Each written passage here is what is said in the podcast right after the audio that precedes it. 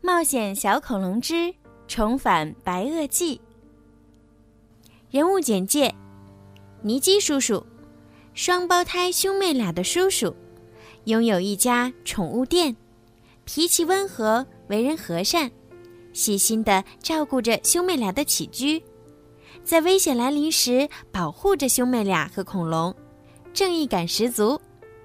托比，双胞胎里的哥哥，喜欢恐龙。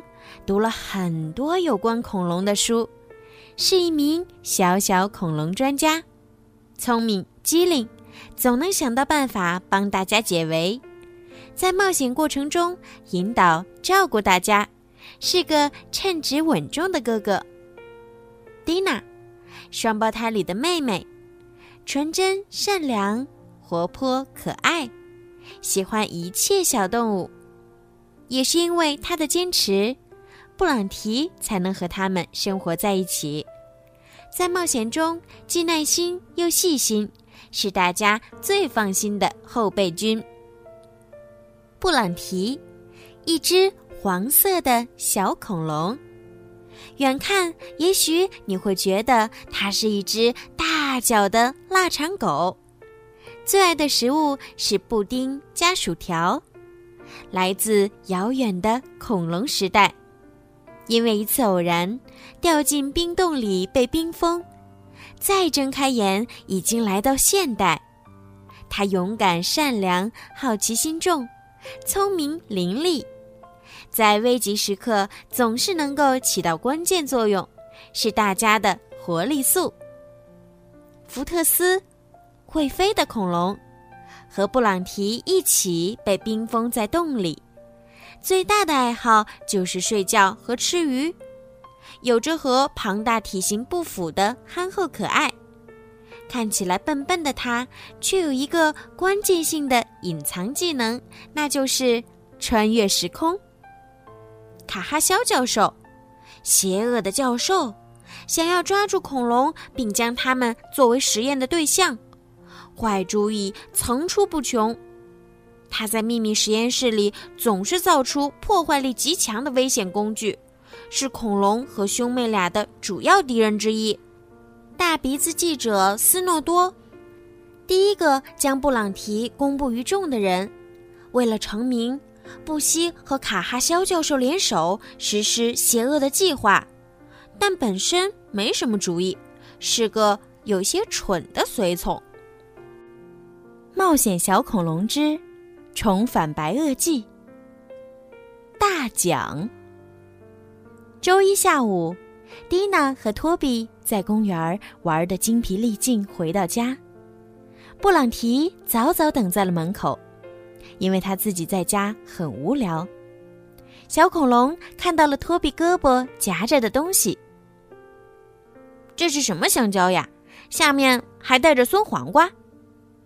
托比笑着说。这可不是香蕉，是我的滑板，而且这也不是什么酸黄瓜，是轮子。轮子。小恐龙若有所思的重复着：“什么是轮子呢？”轮子就是可以滚动的东西。蒂娜解释说：“滚动又是什么呢？”布朗提很想知道。毕竟他在冰里冻了上千万年，很多东西对他来说都很新鲜。托比把滑板放在一边，别忘了收起来。蒂娜提醒他。叮咚，门铃突然响了起来。布朗提，快藏到锅里！兄妹俩说：“不能让别人看到你。”布朗提可不想跳进锅里。他冲到客厅，趴在沙发下。蒂娜从门上的猫眼儿向外看去，在外面的走廊上，站着一位穿着雪白西装的男人，一头胡萝卜色的全发，一脸黑色的络腮胡子。蒂娜小心翼翼地打开门。“你好。”男人笑嘻嘻地说，“你真是个幸运儿。”为什么这么说？你获得了得大奖的机会，但是你要先让我进门。哦，那恐怕不行。你还是去楼下的宠物店吧，那是我叔叔开的，你必须得到他的许可。男人开始大笑起来，哈哈哈！但我已经问过他了，他说可以让我进去。站在蒂娜身边的托比才不相信呢，但他还没来得及阻止蒂娜，他已经把门打开了。胡萝卜色头发的男人冲了进来。他怎么看起来这么奇怪呢？托比想。嗯，我要四处看看你们的房子，然后我要问你三个问题。男人解释说，例如，浴室的香皂是什么颜色的？那大奖是什么呢？蒂娜问。一辆全新的自行车和一台新电脑。男人说，这听起来很诱人。我不喜欢这个人，托比小声的对妹妹说。